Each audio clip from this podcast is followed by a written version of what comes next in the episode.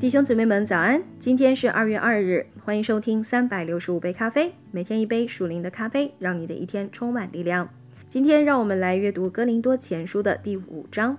风闻在你们中间有淫乱的事，这样的淫乱连外邦人中也没有，就是有人收了他的继母。你们还是自高自大，并不哀痛，把行这事的人从你们中间赶出去。我身子虽不在你们那里，心却在你们那里。好像我亲自与你们同在，已经判断了行这事的人，就是你们聚会的时候，我的心也同在。奉我们主耶稣的名，并用我们主耶稣的全能，要把这样的人交给撒旦，败坏他的肉体，使他的灵魂在主耶稣的日子可以得救。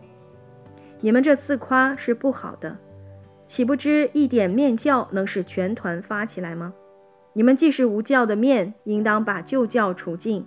好使你们成为新团，因为我们逾越节的羔羊基督已经被杀献祭了，所以我们守着节，不可用旧教，也不可用恶毒邪恶的教，只用诚实真正的无教饼。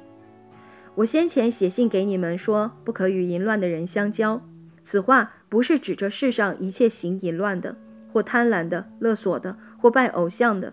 若是这样，你们除非离开世界方可，但如今我写信给你们说，若有称为弟兄是行淫乱的，或贪婪的，或拜偶像的，或辱骂的，或醉酒的，或勒索的，这样的人不可与他相交，就是与他吃饭都不可，因为审判教外的人与我何干？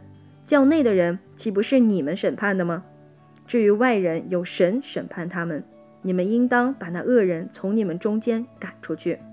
好了，弟兄姊妹们，《格林多前书》第五章到这里就结束了。明天我们将会继续阅读后面的内容。祝你们拥有愉快的一天。耶稣爱你们，以马内利。